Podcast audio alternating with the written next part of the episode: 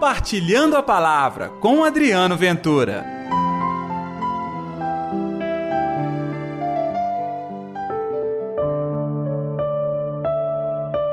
Cuidado para não ser desenganados. E aí, gente, tudo bem?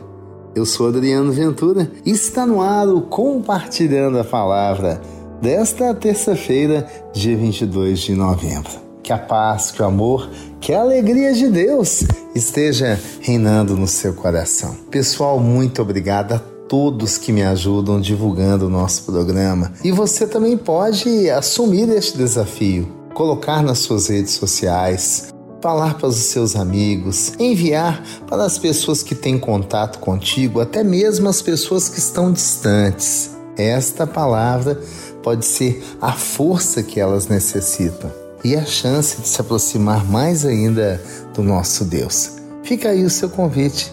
Seja também um divulgador do compartilhando a palavra. O evangelho de hoje, Lucas capítulo 21, versículos 5 a 11. O Senhor esteja convosco, ele está no meio de nós. Proclamação do evangelho de Jesus Cristo, segundo Lucas. Glória a vós, Senhor. Naquele tempo, algumas pessoas comentavam a respeito do templo, que era enfeitado com belas pedras e com ofertas votivas. Disse Jesus: Vós admirais estas coisas? Dias virão em que não ficará pedra sobre pedra, tudo será destruído. Mas eles perguntaram, Mestre, quando acontecerá isto? E qual vai ser o sinal de que estas coisas estão para acontecer?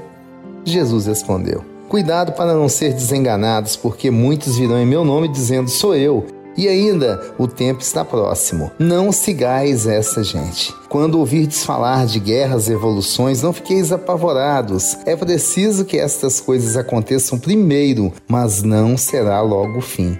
E Jesus continuou: Um povo se levantará contra outro povo. Um país atacará outro país. Haverá grandes terremotos, fomes e pestes em muitos lugares. Acontecerão coisas pavorosas e grandes sinais serão vistos no céu. Palavra da salvação, glória a vós, Senhor. Há dois domingos este foi o Evangelho, com alguns versículos a mais. Mas a tônica é exatamente a mesma. Peraí, nada neste mundo é instável. Nós buscamos, é bem verdade, um equilíbrio, mas como encontrar o equilíbrio em um mundo tão desordenado, em que as pessoas não conseguem se compreender, quanto mais dialogar? Você deve ter percebido, nós tivemos uma eleição polarizada, o que quer dizer isso? Praticamente metade do país pensando de um jeito diferente da outra metade. Não poderia ser diferente o resultado. Sensação de vitória para metade, sensação de derrota para outra metade. E quando a gente pensa que tudo está resolvido, olha a briga continuando. Por quê? Por causa de diferença de pensamentos. Ainda bem que muitos, ou a grande maioria, buscam equilíbrio, mas não tem sido assim. As pessoas brigam, matam, coisas tão fúteis. Não que eu esteja aqui dizendo que a responsabilidade de um país é fútil, claro que não, mas eu estou dizendo que a sua vida é a sua vida. Eu estou dizendo que você tem que brindar com alegria e com bênção a sua casa a sua vida. E não deixar que tudo isso se transforme em motivos de desordem. Então, quando eu vejo que o templo tão bonito, nada restará, eu penso nas famílias, nas amizades tão bonitas e parece que nada restará. Há motivo justo para a discórdia? Claro que não. Há motivo justo para perder a amizade? Claro que não. A relação que nós devemos manter uns com os outros, ela é tão somente um exemplo da relação bonita que temos que ter com o Senhor da vida. Então, gente, nesta terça-feira, nós vamos pedir ao Senhor que faça aqui em nossa vida uma obra de renovação, que a gente compreenda a Sua palavra, coloque em prática e possa cada vez mais ser testemunhas de que quem vive o Evangelho vive a unidade.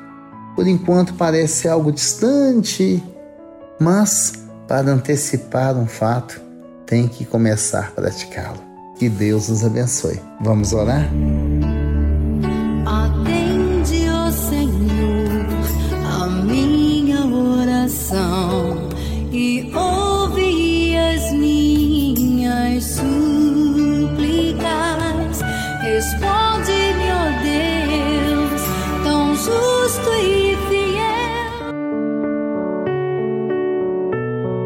Querido Senhor, permita que o nosso coração se rasgue e se quebre ao seu poder Permita que todas as dúvidas, angústias sejam jogadas por terra e que possa surgir daqui homens e mulheres novos para encarar o desafio e aproximar, aproximar todas as pessoas do vosso abençoado coração.